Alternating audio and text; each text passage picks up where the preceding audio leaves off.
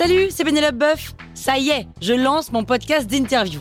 Il s'appelle On tisse la toile et c'est un podcast qui révèle la face cachée des invités. Et d'ailleurs, mes invités, ce sont des CEO et des célébrités comme Gad Elmaleh, Jean-Michel Apathy, My Better Self, Rose Eberstein, Mireille Dumas. Et évidemment, je pose des questions qu'on n'ose pas toujours poser et je leur fais faire des tests, des challenges, je leur fais jouer d'harmonica, grignoter des trucs, bref. Rendez-vous sur On tisse la toile pour découvrir une interview tous les lundis. Ciao sur écoute. Gargantua. De, de l'objectif gargantuesque Vous écoutez Krusty Book, le podcast qui résume les livres en vous spoilant le hook.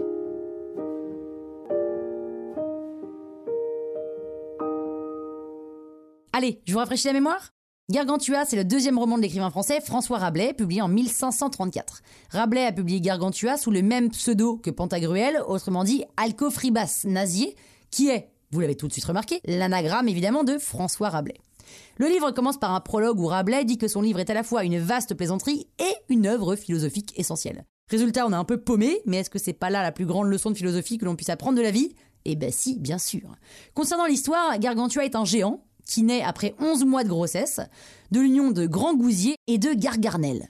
Il sort de l'oreille gauche de sa mère pendant un fastueux banquet et il réclame aussitôt à boire, ce qui fait dire à son père Que grand tu as en parlant de la taille du gosier, mais le nom reste et il est baptisé Gargantua. De 3 à 5 ans, Gargantua n'a plus de limite, il boit, il mange, il dort, il court après les papillons et il se roule dans les ordures. Le rêve quoi. Et il joue avec un cheval de bois pour devenir un bon cavalier et quand on lui demande où se trouve l'étable, il montre sa chambre. Le père de Gargantua remarque que son fils a une réelle soif d'apprendre, mais que ses précepteurs ne semblent pas à la hauteur, puisqu'ils lui font apprendre par cœur des textes en latin que Gargantua doit réciter dans un sens puis dans un autre. Finalement, Gargantua part pour s'éduquer ailleurs, en l'occurrence à Paris, avec sa jument qui, en chassant les mouches avec sa queue, rase toute la forêt d'Orléans. Une fois à Paris, tout le monde le regarde avec de grands yeux, puisqu'il est très très grand, et Gargantua se réfugie alors au sommet de Notre-Dame, pique les cloches pour en faire les clochettes à sa jument, et urine sur les Parisiens en tuant au passage 260 418 par noyade. Le doyen de la Sorbonne, Janotus, est envoyé pour récupérer les cloches et se lance dans un discours principalement constitué de quintes de tout et de fautes de latin,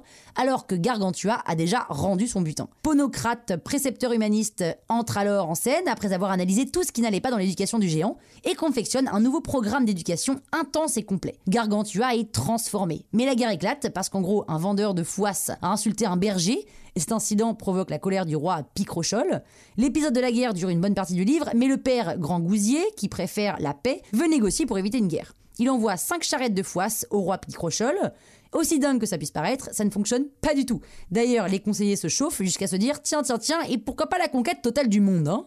S'en suivent des péripéties où Gargantua se fait attaquer, sauf que ça lui fait l'effet de mouche vu sa taille, et de manière générale, il festoie beaucoup plus qu'il se bat. Hein. Il est accompagné de frère Jean, un moine aussi bon vivant que bon combattant, qui devient un personnage central du roman. La guerre se termine, et pour remercier frère Jean, Gargantua lui offre une abbaye dont la devise est Fais ce que tu voudras. Cette liberté permet à tous de vivre heureux et dans l'abondance. Voilà, donc on a beaucoup ri, on a beaucoup critiqué la société de l'époque, l'air de rien, et on en sort plus éclairé. On comprend alors mieux le prologue, Gargantua, et le point de rencontre entre rire et savoir. Parce que apprendre doit être un plaisir. Et c'est bien ce qu'on fait avec ce podcast finalement, non? Hein? Bah voilà, maintenant vous pouvez faire croire que vous avez lu le bouquin. Croustille, hein? La toile sur écoute.